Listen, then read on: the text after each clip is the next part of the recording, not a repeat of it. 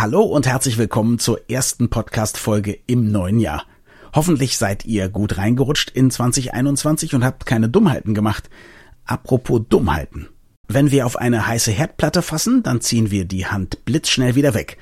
Warum? Weil unsere Nerven beachtliche Geschwindigkeitsrekorde aufstellen. Außerdem sind sie viel, viel dicker, als ihr vielleicht denkt. Wenn ihr darüber hinaus wissen möchtet, warum Nerven manches evolutionär bedingt zum Kotzen finden und wenn es euch interessiert, warum nach langen Radfahrten auf harten Sätteln Dinge da unten manchmal einschlafen, dann ist das genau der richtige Podcast für euch. Also, viel Spaß! Das Gehirn und der Finger. Was in unseren Köpfen und Körpern so vor sich geht. Ein Podcast mit Dr. Magnus Heyer und Daniel Finger. Magnus, wir wollen über die Geschwindigkeiten von Nerven sprechen. Und interessant ist, ich habe heute ein paar Leute gefragt, wie schnell glaubst du, werden eigentlich Signale über unsere Nerven im Körper übertragen? Und die Leute haben entweder gesagt, weiß ich nicht, oder die haben gesagt Lichtgeschwindigkeit, was ich toll finde, weil ich noch nicht gehört habe, dass so Lichtwellenleiter durch den Körper gehen. Ist auch tatsächlich zu schnell geschätzt. Okay, wie schnell ist es denn tatsächlich? Also mir ist aufgefallen, ich habe gar keine Ahnung. Also schnell genug, dass wenn ich auf eine Herdplatte fasse, ich meine Hand auf jeden Fall wegziehe, bevor sie komplett verbrannt ist. Das finde ich ist schon mal gut, aber wie schnell das ist, kann ich nicht nachmessen. Und ich wollte es auch nicht probieren. Du hast es ja in deinem Leben schon einmal probiert. Aber das ist ja genau die Situation. Das sind auch genau die Nerven, die die schnellsten sein müssen. Ist ja logisch. Okay. Und diese Nerven schaffen tatsächlich eine Geschwindigkeit von eine halbe Schallgeschwindigkeit. 450 bis 500 Kilometer pro Stunde. Das sind die schnellsten Nerven, die wir haben. Das sind die Notfallnerven. Und die Geschwindigkeit ist ja unfassbar schnell fand ich, als ich das gelernt habe, war ich verblüfft und habe nochmal nachgeguckt, ob ich mich nicht um irgendein paar Zehnerstellen vertan habe. Hatte ich nicht. Also ehrlich gesagt, ich bin gleichzeitig begeistert und enttäuscht, weil ich schon gedacht hätte, dass wir Menschen nicht so leicht Sachen machen können, die den Körper total übertreffen. Und ich meine, wir sind mit Überschall schon längst geflogen, ja. Zumindest viele Jahrzehnte. Ich weiß nicht, ob schon über 100 Jahre. Jetzt ist es nur halbe Schallgeschwindigkeit. Das bedeutet aber auch, wenn wir es schaffen könnten, die Nervenbahnen irgendwie durch etwas Schnelleres zu ersetzen, was würde dann passieren? Würden wir dann die Hand so schnell schnell wegziehen, dass wir fast gar keine Verbrennung hätten? Nein und nein. Also zunächst einmal möchte ich darauf aufmerksam machen, es mag zwar sein, dass Flugzeuge mit doppelter oder wie auch immer Schallgeschwindigkeit fliegen oder so, aber die Nerven beschleunigen ja von 0 auf 100 sozusagen auf 100 Prozent in einer Nichtzeit und sie bremsen auch so schnell wieder, wenn man so will. Also die Nachrichtenübermittlung ist schon unfassbar schnell und mit einem Flugzeug insofern nicht vergleichbar, weil das ja seine Beschleunigungsstrecke braucht. Und es würde uns auch nicht viel nützen, wenn die Nerven plötzlich doppelt so schnell wären. Mhm. Einerseits sind die Kosten zu hoch, kommen wir zu, aber es wird uns mhm. nicht viel nützen, denn das Signal geht, ob das jetzt mit 500 Kilometer pro Stunde durch den Körper saust oder mit der Hälfte oder einem Zehntel, ist im Grunde nicht relevant. Das Problem ist dann die Verschaltung, die Übertragung auf den Muskel. Das heißt, ich muss ja das Signal von der Herdplatte, von den sensiblen Zellen der Haut in den Körper kriegen, ins Gehirn kriegen, da muss ein Signal rausgehen, sofort reagieren, da muss das weggezogen werden. Und dieser Vorgang dauert natürlich viel länger als die reine Nervenleitgeschwindigkeit, die Übertragung von einem System auf das andere. Man muss ja auch sagen, ist die Geschwindigkeit überhaupt so wahnsinnig relevant, weil die Wege sind ja auch wahnsinnig kurz. Ja, es muss relevant sein, sonst gäbe es diese Art von schnellen Nerven mhm. nicht. Okay. Mhm. Diese unglaublich schnelle Übertragung muss wichtig gewesen sein, evolutionär, sonst hätte man sich diesen Luxus nicht erlaubt, denn es gibt zwei Phänomene dabei, die kosten sozusagen. Das eine ist, die Nerven müssen dick sein. Je dicker die Nerven, desto schneller sind sie. Und wenn wir nur diese ganz schnellen Nerven hätten, könnte man ja sagen, bauen wir einfach ein dann sehen wir alle aus wie so Michelin-Männchen. Wir werden einfach unfassbar dick, weil diese Nerven einfach richtig Platz brauchen. Mhm. Wenn es alle wären. Das sind sie aber nicht. Also nur die, die wirklich Notfallnerven sind, sind so dick. Und zweitens, ich glaube, das ist eine Erfindung der Wirbeltiere. Jetzt bin ich mir nicht hundertprozentig sicher. Die Nerven, die so schnell sind, haben eine Ummantelung. Mhm. Ein ganz kompliziertes System, was man ganz lange auch gar nicht verstanden hat. Und mit dieser Ummantelung werden sie dann schneller. Und der ganze Vorgang verbraucht viel Energie. Das heißt, es kostet einfach viel, solche Signale schnell durch den Körper zu leiten. Insofern spricht viel dafür, sich diesen Luxus nur da zu erlauben, wo man ihn wirklich braucht. Du hast gesagt, wenn wir nur so schnelle Nerven im Körper hätten, würden wir alle aussehen wie Michelin-Männchen. Ich möchte darauf hinweisen, dass manche Menschen aussehen wie Michelin-Männchen. Das ist, liegt aber nicht daran, dass sie so viele schnelle Nerven haben, richtig? Würde ich so behaupten, weil die bewegen sich ja nicht plötzlich auch schneller, wobei das jetzt wieder Quatsch ist. Okay, das ist Quatsch. Also, dann lass uns zum Nicht-Quatsch zurückkehren. Du hast gesagt, nur einige dieser Nerven sind so schnell. Woher weiß der Körper denn jetzt, welche Nerven er bespielt? Also ich verbrenne mich. Jetzt könnte ja der Körper sagen, okay, ich lasse diese schnellen Nerven los, aber die langsamen sind ja auch noch da. Wieso kriege ich nicht auch gleichzeitig noch wunderschöne Wärmeempfindungen oder kann mich gleichzeitig auch noch auf die tolle Textur der Herdplatte konzentrieren? Naja, das ist das Wunder der Verschaltung, weil sonst würde die gesamte Sensorik ja keinen Sinn machen. Du musst schon sehr präzise unterscheiden können, welcher Sinn da gerade angesprochen ist und welches Signal kommt. Und das wird im Gehirn unglaublich präzise verschaltet, in einer Komplexität, die wir uns gar nicht vorstellen können, niemals auch nur annähernd erreicht von dem kompliziertesten IBM oder was auch immer Computer irgendwo im Silicon Valley, bis auf weiteres jedenfalls. Nein, nein, und das passiert sehr präzise. Also die Unterscheidung, ob da jetzt irgendwie ein bisschen Wärme unterwegs ist oder eine bedrohliche Hitze, die wird sehr präzise gefällt. Und die Reaktion muss ja auch punktgenau auf die Muskeln kommen, die dann gebraucht werden zum Wegziehen. Sonst drückst du versehentlich die Hand noch fester auf die Herdplatte. Das darf niemals passieren passieren und das passiert auch nie. Und das ist aber etwas, also zumindest die Reaktion darauf, das ist das, was wir Reflex nennen. Ne? Das ist kein Verhalten, was wir lernen müssen. Wenn es weh tut, dann wird weggezogen. Ja, es gibt bedingte und unmittelbare Reflexe. Also es gibt Reflexe, die kannst du unterdrücken, wenn du dich konzentrierst, jetzt nicht reagieren zu wollen. Und es gibt Reflexe, da kannst du es nicht, weil die gar nicht sozusagen da oben in deinem Bewusstsein ankommen, sodass du das gar nicht verhindern kannst. Wenn ich zum Beispiel diesen Kniesehnenreflex bei dir auslöse, mhm. Dann kannst du dich noch so sehr bemühen, der wird als Notfallreflex immer reagieren und du kannst es nicht verhindern. Komplexere Reflexe reagieren da anders. Ich erinnere mich sehr gut, ich habe eine Zeit lang Theaterfechten gemacht. Theaterfechten? Ja, die haben mich mitgenommen, das ist Fechten. Das war auch jemand, der früher Sportfechten gemacht und trainiert hat und der hat aber eine Technik entwickelt mit sehr viel Improvisation, mit so Sicherheitstechniken, dass man quasi wirklich so tun kann, als ob man richtig kämpft, aber man macht es so, dass man selbst wenn der andere vergisst zu parieren, ihn nicht verletzt oder so, ja? Okay. Auch nicht nicht mit ganz scharfen Waffen. Und da war aber eine der Übungen, dass jemand dich angreift und am Anfang willst du immer dir die Hand vors Gesicht halten, weil jemand schlägt ja in Richtung Gesicht. Das Interessante mhm. ist aber, wenn du so einen Säbel oder einen Degen oder was auch immer anhast, das Prinzip ist ja, du machst eine kleine Bewegung mit der Hand und die Bewegung, die dann aber die Spitze dieses Geräts macht, ist viel, viel größer und auch so ja. schnell, dass du sie kaum mit dem Auge erfassen kannst. Und erst recht kannst du nicht den Arm rechtzeitig davor halten. Das heißt, die einzige Chance, die du hast, ist mit deinem eigenen Säbel zum Beispiel zu parieren. Und mhm. das hat lange, lange gedauert. Also diesen Reflex zu unterdrücken, einfach mal den Arm vors Gesicht zu halten, der in auch einer echten Fechtsituation vollkommen nutzlos wäre. Dann hättest du halt einen Arm weniger unter Umständen.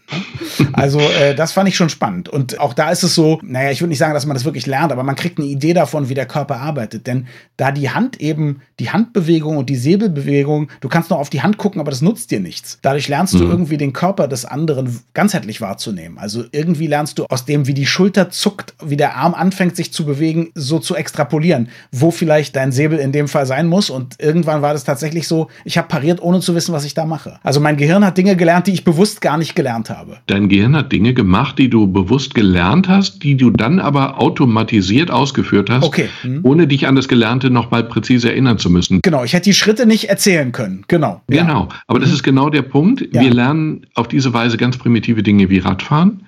Wir mhm. denken ja in keinster Form darüber nach, ob ich mich jetzt ein bisschen mehr nach links oder rechts lehnen muss, mhm. um jetzt nicht umzufallen. Ich reagiere, wenn ein Ball auf die Straße rollt und ich mit dem Fahrrad oder mit dem Auto unterwegs bin, schnell, präzise und ohne dass mein Bewusstsein dort überhaupt eine Rolle spielt, weil das viel zu langsam wäre. Aber es ist ein erlernter Vorgang, es ist sozusagen ein erlernter Reflex, der dann aber extrem schnell funktioniert. Und ich erinnere mich sehr gut noch, wie ich Fahrradfahren gelernt habe und wie schrecklich kompliziert ich das fand, weil du gesagt hast, es ist relativ primitiv, hast du gesagt. Ne? Ich fand das hochkomplex und ich wundere mich heute, dass ich es kann. Ich nehme meiner Mutter heute noch übel, dass sie mir irgendwann die Stützräder weggenommen hat, denn ich habe damit argumentiert, dass die Stützräder einfach einen größeren Grad von Sicherheit darstellen ja. und warum soll ich jemals ohne Stützräder fahren? E ehrlich gesagt, es ist ja auch so, es hat ja sehr gut funktioniert, oder? genau. Trotzdem habe ich das dann aufgegriffen. Ich habe mich belehren lassen und fahre heute regelmäßig ohne Stützräder. Ich glaube, es ist gut so. Du bist ganz schön wagemutig. Ich würde fast sagen, ein Hallodri, Magnus. Heute war ich tatsächlich wagemutig, weil hier sind die Wege am Kanal so verschlammt, dass das wirklich wirklich eine Rutschpartie ist. Und wenn man sich da lang macht, dann sieht man wirklich unschöne Vorstellungen. Kann ich mir vorstellen. Lass uns noch mal über die Nerven und die Geschwindigkeiten sprechen. Du hast schon gesagt, die Kosten wären zu hoch, wenn wir überall nur diese superschnellen Nerven hätten mit halber Schallgeschwindigkeit. Darum sind sie einerseits nicht ganz so dick und nicht so dick isoliert auch. Andererseits habe ich gesagt, sind es auch Energiekosten. Ist das auch so? Wird da mehr Energie aufgewandt, um Nerven dann so, entweder solche Nerven zu bilden oder die Signale schnell zu übertragen? Ja, ist ein sehr teurer Vorgang. Es gibt gibt eine ganz merkwürdige Art von Zellen im Gehirn, oder überhaupt. Das sind Zellen, man nennt sie Oligodendrozyten, aber man könnte auch von Kabelbindern sprechen. Kabelbinder finde ich sehr schön und sehr plastisch, weil sie quasi die, die, die Nervenfasern, diese langen, sehr zarten Nervenfasern einbinden, zusammenbinden, isolieren, schützen, ernähren und sie machen etwas ganz Merkwürdiges. Sie bilden eine Isolationsschicht. Also eigentlich ist so ein Nerv nackt, so wie ein Kabel ohne Plastik drumherum. Und diese speziellen Kabelbinderzellen isolieren den Nerv, lassen aber an bestimmten Stellen, so alle zwei, drei Millimeter, lassen sie einen ganz kleinen nackten Ring zurück. Und das Signal, was normalerweise durch den Nerven geht, überspringt diese isolierten Stellen von nicht isolierter Stelle zu nicht isolierter Stelle und erreicht durch diesen merkwürdigen Vorgang dann eben diese wahnsinnigen Geschwindigkeiten von bis zu 450, 500 Kilometer pro Stunde. Also nur da, wo die Nerven diese Umkleidung haben, genau da sind sie schnell. Das ist total spannend. Jetzt gibt es diese, wie hießen die Kabelbinder nochmal? Oligodendrozyten. Und diese Oligodendrozyten, die gibt es tatsächlich dann nicht bei allen Nerven oder gibt es immer in allen Bündeln diese Oligodendrozyten und die werden aber nur bei Bedarf verwendet, wenn dann diese superschnellen Nerven anspringen? Naja, die werden auch zur Ernährung gebraucht. Also insofern gibt es sie schon eigentlich überall. Das ist so eine unterschätzte Zellart. Wir sprechen immer von den Neuronen, den Nervenzellen und das sind die, die denken und feuern und entscheiden und was auch immer. Aber das Verhältnis zwischen diesen Oligodendrozyten, diesen Kabelbinderzellen und den normalen Nervenzellen oder den anderen Nervenzellen der Neuronen ist 50 zu 1. Also da sind schon viele ernährende Zellen unterwegs und schon sehr wenig denkende Zellen. Also der Denkvorgang ist offensichtlich ein unglaublich aufwendiger und man braucht dann eben 50 von diesen Armen, um eine von diesen Neuronen am Laufen zu halten. Das ist einfach faszinierend. Genau, und da wir, besser gesagt ihr und all die anderen Forscher, es gibt ja auch Nicht-Neurologen, die an solchen Sachen forschen, eigentlich immer noch nicht genau wissen, wie wir denken, wer weiß, was sich da alles noch entpuppt. Vielleicht sind die Nervenzellen, die wir bisher für die Superdenker gehalten haben, einfach die, die wir am leichtesten messen oder feststellen können. Sowas gab es ja immer mal wieder in der Wissenschaft. Das ist durchaus möglich. Und es gibt einen Zelltyp, der heißt einfach nur Klebezellen. Den hat man einfach völlig unterschätzt und äh, den hat man einfach unterschätzt. Und es ist durchaus möglich, dass es Strukturen gibt, die wir überhaupt nicht verstanden haben, die wir eben einfach nur zur Kenntnis nehmen. Es gibt viele Bereiche des Gehirns, wo wir überhaupt nicht wissen, welche Funktion die haben. Besonders bei mir, das Gefühl habe ich auch. Ja, das Gefühl habe ich gelegentlich auch. ich habe nie jemanden verstanden, der Medizin studiert hat und nicht Neurologe geworden ist, weil in dem Bereich gibt es die meisten Geheimnisse und in diesem Bereich sind noch die meisten Nobelpreise zu holen. Das unterscheidet das Gehirn von Herz, Niere, sonst was erheblich. Na gut, wenn Sie nicht Neurologe sind, aber trotzdem Medizin studiert haben, schreiben Sie uns gerne eine E-Mail. Magnus beantwortet die dann sehr, sehr gerne. Oder vielleicht lernt er ja auch noch was. Genau, und er beantwortet sie diplomatischer, als es jetzt zu sein scheint. Jetzt lass uns mal über die langsameren Nerven sprechen. Mittlerweile ist es ja so, du hast mich jetzt super beeindruckt mit diesen superschnellen Nerven und ich habe verstanden, ich wäre sonst so ein Blob, der durch die Gegend wandert. Trotzdem irgendwie alle anderen Nerven kommen mir vor wie Nerven zweiter Klasse, aber so kann es ja nicht sein. Nein, die anderen Nerven sind halt einfach langsamer und dünner und einfacher, weil sie nicht dicker und schneller sein müssen. Mhm. Warum soll das Signal, dass es ein wenig kalt ist auf deiner Haut, als Notfallprogramm zum Hirn gebracht werden? Warum sollen Signale über den Füllungszustand deines Magens oder Blutdruck oder andere Dinge in Notfallgeschwindigkeit transportiert werden? Insofern, nein, die anderen Nerven sind genauso wichtig. Interessant ist aber, diese Umhüllung, die so merkwürdig klingt und so wie so ein Luxus klingt, damit die Nerven schneller werden, wenn die Umhüllung kaputt geht, das gibt es zum Beispiel bei einer Krankheit der multiplen Sklerose, da reagieren Immunzellen merkwürdigerweise auf die Umhüllung und zerstören sie, Stück für Stück oder nur Teile. Und dann hast du eben das Problem beim Patienten mit multipler Sklerose, dass die Übertragung nicht mehr funktioniert oder nur noch teilweise funktioniert und dass dann eben die Menschen die Muskeln nicht mehr perfekt ansteuern können, beziehungsweise auch Taubheit haben und die Signale von dort nicht bekommen. Das zeigt, wie wichtig diese Umhüllung ist. Sind denn alle nicht superschnellen Nerven gleich schnell oder gibt es da dann auch wieder Abstufungen? Also zwischen Temperatur, Geschmack etc. gibt es da nochmal Unterschiede? Die gibt es. Es gibt alles zwischen 450 und 500 Kilometern auf der einen Seite pro Stunde und zwei bis acht Kilometer pro Stunde. Das sind so quasi die langsamsten, die wir haben. Und dazwischen gibt es aber wiederum alles. Das sind die Ausredennerven, ne? die äh, so langsam sind. Wenn dich jemand fragt und du musst dir eine Ausrede ausdenken. Die müssen ja ganz schnell sein. Die müssen ganz schnell reagieren. Nein, und genau das können wir im Labor ganz einfach messen. Also wirklich ganz einfach messen. Ich nehme einen großen Nerv von dir, mhm. Ich lasse ihn im Arm und dann reize ich ihn mit einem Stromstoß und dann reagiert, dann läuft das Signal den Nerv entlang und dann kommt es eben zum Beispiel am Muskel an. Oder es ist ein sensibler Nerv und es geht nach oben. Und dann kann ich sehen, wann das Signal ankommt und in welcher Stärke es ankommt. Und daraus kann ich dann eben schließen, ob da irgendetwas kaputt ist oder beginnt kaputt zu gehen oder wie auch immer. Und da kann ich eben daraus auf die Krankheit schließen. Gibt es denn Nerven, haben die, die müssen ja auch sowas haben wie einen elektrischen Widerstand, oder? Ist es so, dass an manchen Stellen das Signal stark reingeht und an einer anderen Stelle schwach rauskommt? Oder gibt es auch im Körper solche Möglichkeiten, Signale nochmal zu verstärken oder ähnliches? Naja, erstens, der Widerstand hängt ja wie bei einem normalen Kupferkabel auch vom Durchmesser ab. Mhm. Ein dickeres Kabel hat einen geringeren Widerstand als ein dünnes Kabel. Mhm. Und so ist es bei den Nerven auch. Je mhm. dicker das Kabel, wie gesagt, desto leichter geht es erstmal durch. Und zweitens, nee, wir arbeiten, der Körper arbeitet, die Nerven arbeiten quasi digital. Es geht ein Signal raus mhm. und es kommt ein Signal an. Mhm. Eins zu eins. Es gibt nur ein Entweder-Oder. Es gibt also nicht eine Abschwächung bei einem gesunden Nerv, sondern es kommt sozusagen in ursprünglicher Frische dort an. Und wenn sich der Nerv teilt, wenn also meinetwegen eine einzelne Zelle an viele verschiedene tausend andere Zellen ein Signal sendet, sie bekommt ein Signal, sie entschließt sich, das Signal weiterzugeben, entschließt sich, ist jetzt gewagt formuliert, aber sie gibt das Signal weiter, dann gibt sie es an alle weiter, mit denen sie verbunden ist. Und es kommt auch überall an. Okay, und soweit ich weiß, sind es aber Millionen und Abermillionen Verschaltungen, oder? Das heißt, da gehen ständig Signale durch den Körper, die gar nicht überall gebraucht werden. Ist das richtig? Diese Zahlen sind so, dass man sie einfach nicht glauben kann. Und ich sie immer noch für ein Wunder halte im engeren Sinne des Wortes.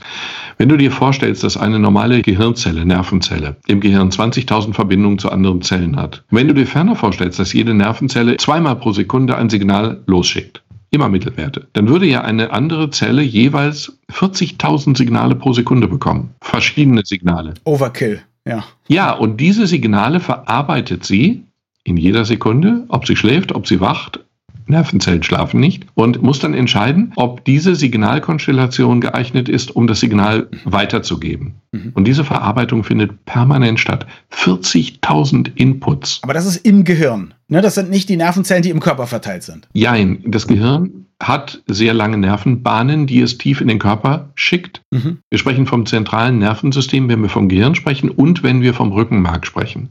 Mhm. Und wir sprechen vom peripheren Nervensystem, wenn es das Rückenmark verlässt. Und diese komplexen Schaltungen, diese ganz komplexen Schaltungen sind mhm. Verschaltungen des Gehirns. Das wird im Körper ein wenig einfacher, aber nicht viel. Wenn es jetzt Leute gibt, die schmerzunempfindlich sind, also jetzt nicht durch einen Gendefekt oder so, sondern Leute, die sich das abtrainieren, irgendwelche Gurus, Fakire oder von mir aus auch Varieté-Künstler, wird das dann im Gehirn rausgefiltert, das Signal, oder schaffen die das, dass die Nerven gar nicht erst feuern? Es wird garantiert im Gehirn rausgefiltert. Der Weg mhm. vom Körper, von der Körperoberfläche, von der Fingerkuppe, von der Pobacke, wo man auf diesen Nadel Brettern liegt. Dieser Weg bis zum Gehirn ist bei allen Menschen, also bei allen gesunden Menschen mehr oder weniger gleich. Das, was die können, was die möglicherweise können, ist, ist ein aktiver Ignorierungsvorgang im Gehirn. Es kommt irgendwie nicht zum Bewusstsein. Ich hätte jetzt filtern gesagt, aber ignorieren ist noch schöner. Mein Gehirn ignoriert die Wirklichkeit. Ja. Ich kann nichts dafür. Aber im Kern ist es ja so. Dein Gehirn mhm. ignoriert die Wirklichkeit, weil du es trainiert hast, weil du es dahin trainiert hast. Es gibt ja Leute, die also sehr lange im Eiswasser aushalten oder so. Irgendwann wird es dann bedrohlich, weil die Physiologie einfach nicht mehr funktioniert und der Körper einfach zu kalt wird. Aber die Schmerzen zu unterdrücken ist ein Vorgang, der eben sehr viel mit Bewusstsein und auf dieser Ebene zu tun hat und auf dieser Ebene stattfindet. Erst dort. Eine der verrücktesten Sachen, und die hat tatsächlich auch mit diesen Geschwindigkeiten zu tun, nehme ich an, die ich je gehört habe. Ich glaube, wir haben kurz auch schon mal äh, ganz am Anfang, als wir angefangen haben zu podcasten, Podcasten darüber gesprochen. Da gab es aber noch kein Video. Also unser Gehirn synchronisiert ja die Sinneseindrücke, die wir haben, optisch, aber auch akustisch. Wenn ich jemanden sehe, der vor mir in die Hände klatscht, dann sieht das für mich so aus, als ob der gleichzeitig klatscht. Also ich sehe das und höre das gleichzeitig. Oder wenn er eine Pistole schießt oder sonst was. Und wenn ich mich von ihm entferne oder er sich von mir, dann gibt es so einen Punkt, an dem das Gehirn sagt, nee, jetzt ist, wird der Unterschied zu groß, jetzt synchronisiere ich das nicht mehr. Ich glaube, man sieht es zuerst und dann hört man es mit Verzögerung. Ne? Wie genau funktioniert das? Und ist das so tatsächlich, dass meine optischen Nerven und meine Ohrnerven anders funktionieren? Im Prinzip nein, aber es ist ja so, das Gehirn bildet ja nicht die Wirklichkeit ab. Das ist ja überhaupt nicht sein Anspruch. Wir sprachen ja über Gedächtnis. Das Gehirn merkt sich ja Dinge, die gar nicht wahr sind, weil es einfach glaubt, sie sind sinnvoll. Es gibt mhm. keinen Wahrheitsbegriff bei uns. Mhm. Und das Gehirn versucht dann eben alles zu integrieren und zu einer realen Wirklichkeit zu konstruieren, mit der wir leben können. In Wirklichkeit gibt es ja gar keine Farben. Es gibt kein Rot, Gelb oder Grün. Es gibt nur Wellenlängen. Dass wir die benennen und dass wir sozusagen das Gelb, eine gemeinsame Gelbfarbe, das ist ja nur ein Entschluss unseres Gehirns, eine Strukturierungsmaßnahme der Wirklichkeit. Und mhm. insofern versucht das Gehirn halt auch immer Dinge zu verstehen und zu analysieren und zu verstehen. Und wenn du in die Hände klatscht und ich sehe es, dann ist mein Gehirn erleichtert, weil es weiß, die zwei Vorgänge, die zwei Wahrnehmungsschienen passen zusammen. Mhm. Das beunruhigt mich nicht. Wenn ja. es jetzt plötzlich nicht mehr zusammenpasst, sei es, dass du zu weit weg bist oder sei es, dass irgendwas mit meiner Wahrnehmung nicht stimmt, dann ist das Gehirn beunruhigt. Ein schönes Beispiel dafür ist, wenn du unter Deck in einem Schiff bist und dein Gleichgewichtsorgan sagt, es schaukelt, weil Seegang, und deine Augen sagen, hier schaukelt überhaupt nichts, weil du hier unter Deck bist und die ganze Kabine schaukelt mit. Und jetzt gibt es ein Mismatch zwischen zwei Sinneskanälen und daraus macht das Gehirn, das passt nicht zusammen, wir haben ein Problem und bevor wir uns jetzt irgendwie verhalten oder falsch verhalten, legen wir uns jetzt lieber hin und kotzen. Damit machen wir zumindest nichts falsch. Das ist ganz tolle, ganz toll. Es hat das Gehirn sich wirklich gut ausgedacht. Ne? Ja, also es ist nicht so, wir legen uns hin und schlafen oder im, chillen. Im Kern ist es das Klügste, was das Gehirn tun kann. Dem Gehirn wird klar, ich komme mit der Umgebung in diesem Moment nicht mehr zurecht. Also verliere ich alle Elektrolyte, die ich habe. Gerade wenn es in einer Fähre ist, die in einem sehr heißen Land, sagen wir mal, auf einer Urlaubsinsel. Super Idee. Gut, also ich gebe zu, ich gebe zu, das Übergeben ist vielleicht nicht der Weg der Wahl. Mhm. Aber die Tatsache, dass wir in dem Moment völlig bewegungsunfähig werden oder handlungsunfähig werden, die ist sehr sinnvoll überlegt. Nichts in unserem Körper ist überlegt und geschaffen im engeren Sinne. Aber es hat sich eben im Laufe von Millionen von Jahren als sinnvoll erwiesen. Und als, das Gehirn sucht eben immer Strukturen und wenn es sie nicht findet, wird es problematisch. Und hier versucht es eben so lange, wie es irgendwie geht, das Klatschen, das Gesehene und das gehörte Klatschen zusammenzubringen. Das fällt dir manchmal auf beim Fernsehen oder auch am Computer. Wenn also die Tonspur erheblich abweicht von der mhm. Bildspur, dann ist das Gehirn, hat eine hohe Frustrationstoleranz und versucht die Dinge trotzdem zusammenzuziehen. Passt schon irgendwie. Jetzt gibt es auch noch das Phänomen, dass wenn Leute zum Beispiel in, sagen wir mal, eiskaltes Wasser tauchen oder sich tatsächlich plötzlich verbrennen, also bei Unfällen oder so, dass die im ersten Moment nichts spüren. Woran liegt das? Ist das auch was, was das Gehirn rausfiltert oder sind die Nerven in dem Moment überlastet oder so beschädigt, dass sie nicht mehr leiten können? Was passiert da? In einer absoluten Stresssituation, Unfall oder so, schütte ich so viele Opiate aus, Endorphine. Also unser Gehirn produziert quasi Heroin, aber es mhm. produziert das Heroin selber. Das ist auch relativ logisch. Und unzuverlässig, sagen Junkies. Ja, Moment, genau. Man kann es nicht anstellen, aber das Gehirn kann es trotzdem anstellen in der entsprechenden Situation.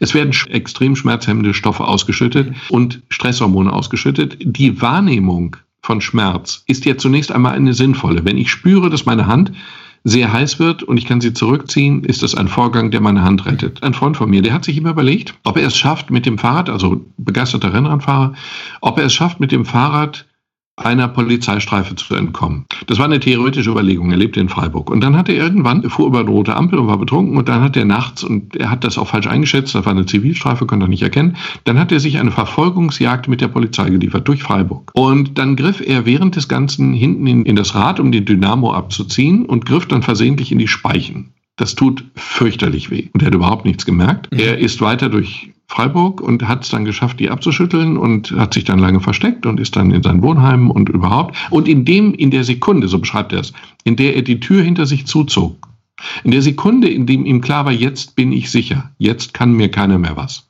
In dieser Sekunde bekam er vernichtende mhm. Schmerzen in der Hand, die er sich vorher in den Speichen eingeklemmt hatte. Vorher hat er nichts gemerkt davon. Mhm. Aber in diesem Moment. Und genau das schafft der Körper. Er kann sinnvollerweise das Signal zur Unzeit unterdrücken, nämlich dann, wenn ich auf der Flucht bin, sei es vor einem Polizeiwagen oder einem Dinosaurier oder so. Nein, Dinosaurier, wie auch immer. Zur Unzeit unterdrücken, aber wenn die Gefahr gebannt ist, dann wende ich mich bitteschön dem verletzten Körper zu.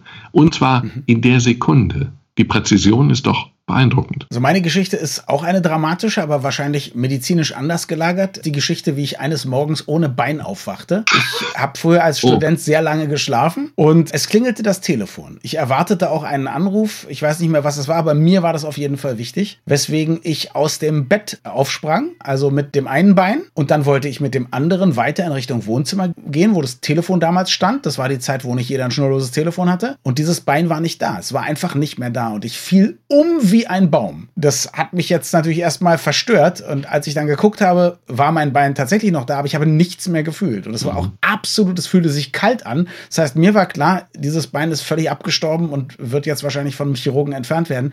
Ich habe dann trotzdem tapfer noch versucht, zum Telefon zu kriechen, aber als ich den Hörer hob, war niemand mehr dran. Und das war tatsächlich so, dass das Bein selbstverständlich nur eingeschlafen war, mhm. aber in einer Vollkommenheit eingeschlafen, dass es sich wirklich anfühlte, als hätte jemand den Frankenstein gemacht und mir nachts ein Bein von irgendeiner frischen Leiche irgendwie angenäht. Sowas habe ich tatsächlich noch nie erlebt. Es kam allerdings alles wieder, es musste nicht abgenommen werden. Hattest du vorher Alkohol getrunken? Ich glaube ehrlich gesagt nicht. Also zumindest nicht viel oder so. Das hätte ich gewusst. Mhm. Ich hatte keinen Kater, gar nichts, ja. Wahrscheinlich ist es einfach nur so, dass irgendein Nerv dort abgeklemmt war, ein großer Nerv. Warum auch immer. Das passiert häufiger bei Leuten, die viel Alkohol getrunken haben, weil okay. sie dann nächtens so im Bett liegen, also irgendwo an einer harten Kante liegen, auf einer harten Kante oder der Arm liegt halb aus dem Bett und so. Normalerweise merkt der Körper das und zieht den Arm, ohne dass wir groß wach werden, dann in eine Position, die geht oder das Bein. Und wenn du viel getrunken hast, dann merkt der Körper das in dieser Form unter Umständen nicht. Und dann ist es eben ein Problem. Okay, ich habe vielleicht einfach sehr lange gemacht und dann spät ins Bett oder so, das kann schon sein. Interessanterweise habe ich immer gedacht, eingeschlafenes irgendwas wäre eine Durchblutungsgeschichte. Unter anderem auch, weil ich den Eindruck hatte, dieses Bein war furchtbar schlecht durchblutet und es war halt ganz kalt. Mit dem Kalt, ich muss zugeben, das kann ich dir nicht erklären. Vielleicht war es ja auch schlecht durchblutet. Vielleicht hatte ich ja Läuse und Flöhe, wie man so schön sagt. In der Medizin gibt es das natürlich häufig, dass du gleichzeitig Läuse und Flöhe hast. Aber das Grundsätzliche, dass etwas eingeschlafen, in Anführungsstrichen, ist, dass Arm, Bein, Hand, Fuß, wie auch immer eingeschlafen ist. Das Normale ist eigentlich, dass ein Nerv eben eingeklemmt ist, eine gewisse Zeit eingeklemmt ist. Mhm. Und das ist nicht tragisch und der Nerv überlebt das, aber eben nur eine gewisse Zeit. Und insofern kommt das wieder, es ist dann fies, dann hast du Ameisen laufen oder wie immer das mhm. Kribbeln dann genannt werden muss. Das ist ja fast noch schlimmer als das Eingeschlafene. Nee, ich war so froh, weil ich dachte, mein Bein ist weg. Okay, aber ich, ich jedes mich, Gefühl war gut. Ich kann, mich, ich kann mich erinnern, dass das früher immer ganz schrecklich war, wenn das mhm. dann wiederkam. Das war dann ganz unangenehm, dann kribbelte es furchtbar mhm. und wie auch immer. Aber das ist aber der Grund, dass der Nerv eingeklemmt ist und wie gesagt, wenn das dann nach kurzen Bewegungen wieder weggeht, ist es kein Problem. Aber theoretisch heißt das, eigentlich kann fast alles einschlafen. Theoretisch ist das auch so. Ganz praktisch ist das übrigens auch so. Also es muss ein Nerv sein, der ja in irgendeiner Form sozusagen an der Oberfläche läuft, weil sonst kann man ihn ja nicht abdrücken. Der oberflächlichste ja. Nerv, den wir haben, ist der sogenannte Musikantenknochen. Kennst du? Mhm. An dem ist ja alles falsch. Ich weiß nicht, wo der Begriff Musikant herkommt. Und Knochen ist schon mal auch falsch. Es ist schlicht und einfach ein Nerv, der an einer Stelle ganz offen verläuft ganz merkwürdig, aber im Ellbogen ganz offen verläuft. Und wenn du da drauf haust, dann spürst du einen gigantischen Schmerz, aber eben nur in Richtung Arm und Finger. Es ist so eine Überlastung. Ich könnte mir vorstellen, ich weiß es nicht. Ich habe irgendwie das immer assoziiert mit, wenn so ein Orchester beim Stimmen ist. Diese Kakophonie der unterschiedlichsten. So ein bisschen tut es ja weh. So diffus und irgendwie überschwänglich, oder? Ich finde die Bemerkung zu schön, um sie abzulehnen. Danke.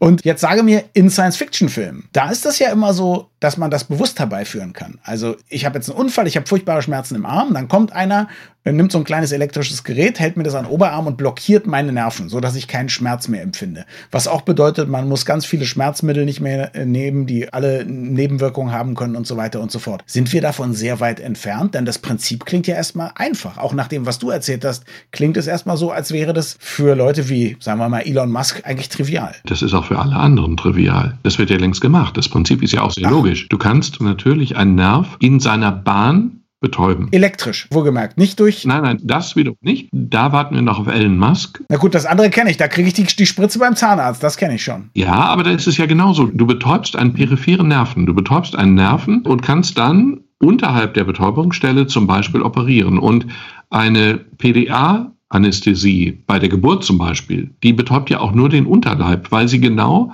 an der Wirbelsäule ab dem Bereich betäubt, wo man es dann eben braucht, zum Beispiel für einen Kaiserschnitt. Glaubst du, das wird aber kommen, dass wir das irgendwann mit so einem kleinen Gerät machen und wir können es dann instant sozusagen an- und ausschalten, was ja auch gut wäre. Wir gucken mal, ob es noch weh tut. Ah ja, tut noch weh, dann schalten wir es mal wieder aus. Das wäre ja was, was wir uns eigentlich alle wünschen würden. Ich hoffe es händeringend, weil ich ein sehr schmerzängstlicher Mensch bin.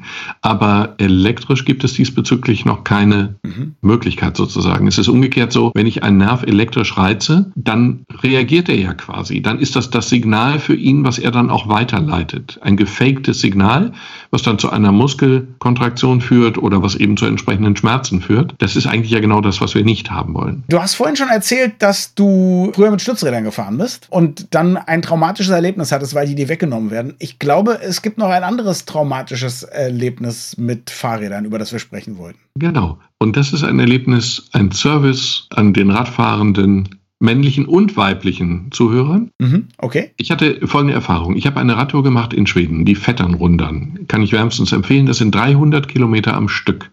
Alle 50 mhm. Kilometer Pause. Man ist am Ende in einer Weise fertig, die man fast nicht beschreiben kann. Ein tolles Erlebnis mit knapp 20.000 Teilnehmern, glaube ich. So, und in der Vorbereitung darauf bin ich halt Strecken bis zu 150 Kilometern am Stück gefahren. Und dann hatte ich ein unangenehmes Phänomen, nämlich eine Taubheit an einer Stelle, wo unsere Zuhörerinnen gar keine Taubheit haben könnten. Das ist auch relativ logisch. Du bist ja hier ein medizinischer Bildungspodcast. Also der Penis? Ich bitte um Entschuldigung. Also, ich hatte eine Taubheit. Hast du die Hoffnung, dass das Gefühl da in diesem Organ irgendwann wiederkommt? Das Problem war, dass ich zunächst zunächst mal total beunruhigt war, weil ich genau das ja nicht wusste. Dann habe ich ganz mhm. diskret ein paar andere Kollegen gefragt, die viel Rad fahren.